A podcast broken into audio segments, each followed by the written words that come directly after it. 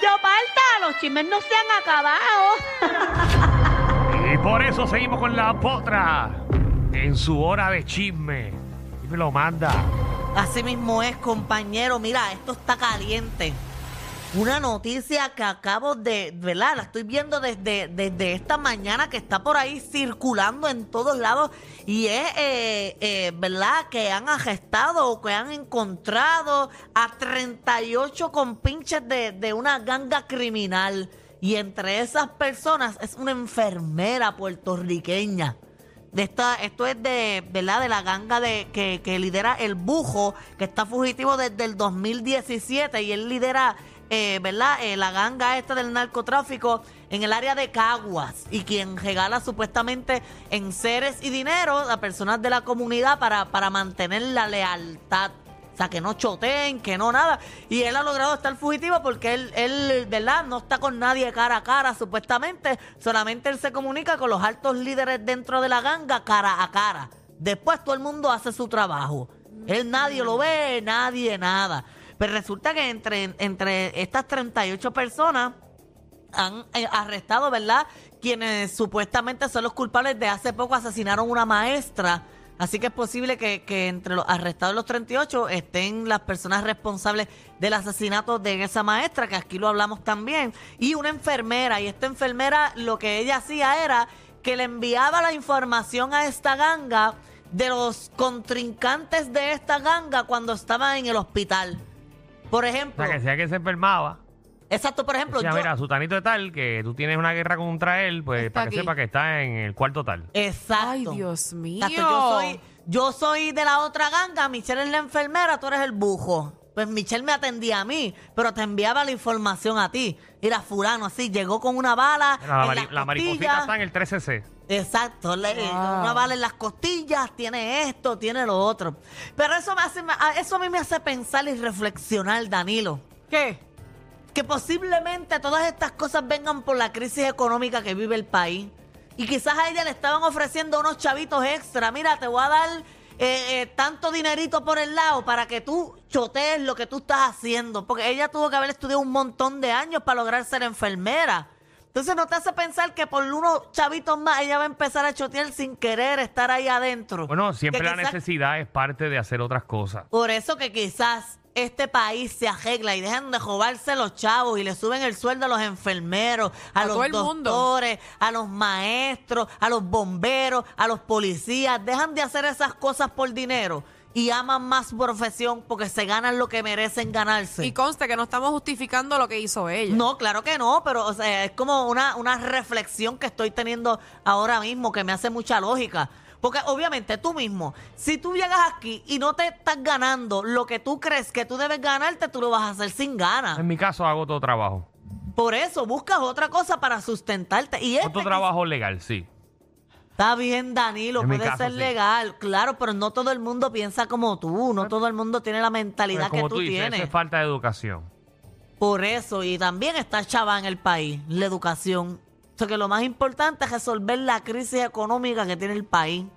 Y ya, y todo el mundo mejora. Gracias por tu análisis criminalista, Magda. Hacho, Yo aguanto no reírme, pero es que es inevitable. Pero es un tema serio. Es un tema serio, pero el punto que dice Danilo tiene toda la razón y lo que tú estás diciendo tiene un punto, pero realmente está mal lo que hizo ella. Bueno, es que yo no y se lo cualquier estoy- otra persona que haga algo criminal está fatal, eso Yo es no malo. estoy. Ok, mira, si yo me encuentro en un punto de mi vida en que me estoy ahogando, que no sé cómo salir, que estoy a punto de entrar a la depresión, entonces. Hay la- ayuda, hay ayuda para eso. Está bien, hay ayuda, Danilo, pero no todo el mundo tiene la facilidad de encontrar esa ayuda, de buscarla, o la capacidad de entender y reconocer que tú necesitas ayuda, porque no todo el mundo lo sabe. Entonces, si yo me estoy ahogando, me estoy muriendo, y la primera luz que me llega es una persona que me dice, mira, si tú haces esto, yo te doy 100 pesitos. Entonces, me hago dependiente ya de esos 100 dólares, se me está olvidando ya que necesitaba dinero, pues lo voy a seguir haciendo.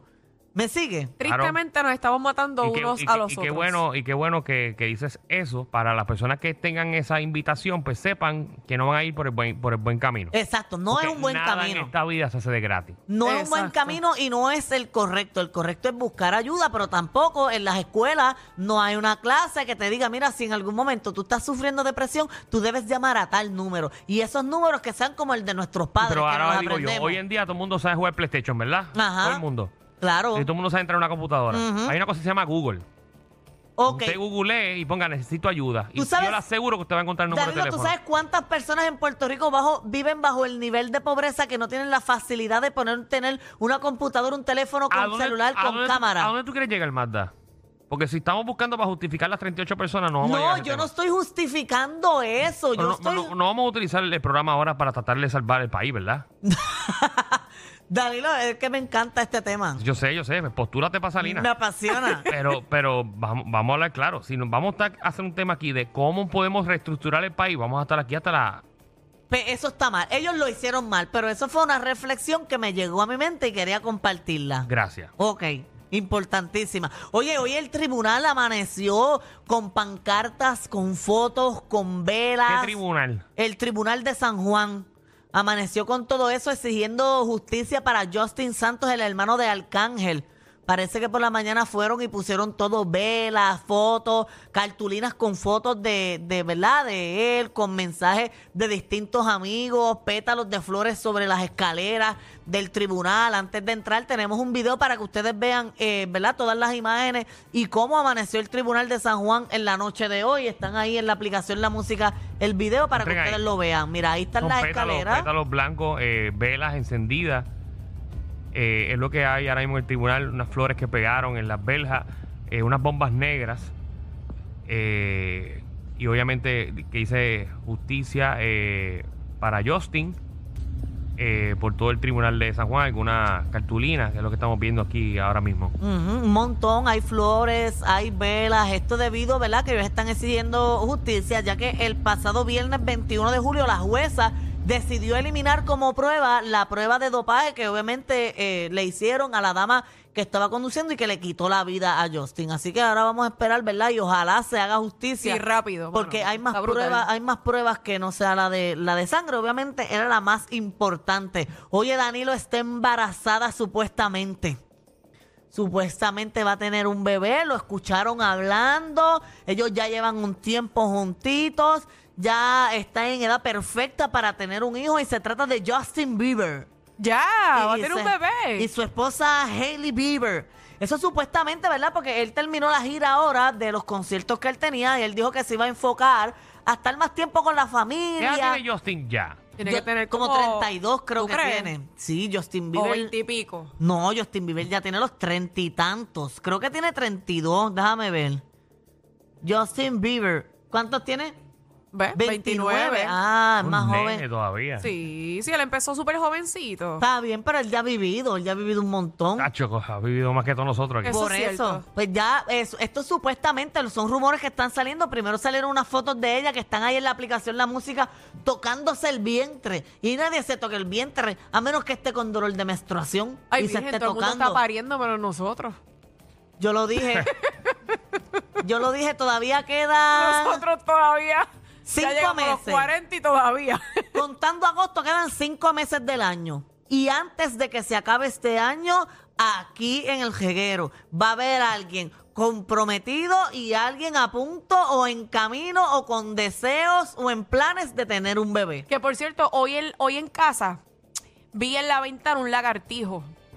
Nena, eso tú lo espantas, lo, lo- lo- le metes Y un eso, cantazo. cuando tú ves un lagartijo de la nada en la ventana de tu cuarto o en el baño, significa que alguien cercano a ti está embarazada.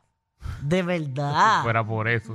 Dios mío, en De mi casa hay verdad. lagartijos a cada jato. ¿Tú Yo sabes cuántas iguanas de palo hay en casa? No, no, pero lagartijo, lagartijo normal, No, esto por eso. chiquitito. Pues mío serían gemelos, porque hay, Pues- hay iguanas de palo por toda la Eh, casa. Nadie en mi casa queda preñó porque tan pronto llevo un lagartijo en la ventana, busco el escoba y le meto un clase escobazo que cae al otro lado no me gustan.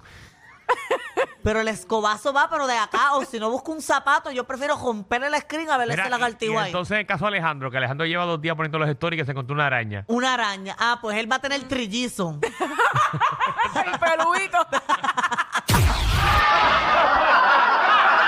Corillo, ¿qué se siente no tener que lamberse los mismos chistes de los 80?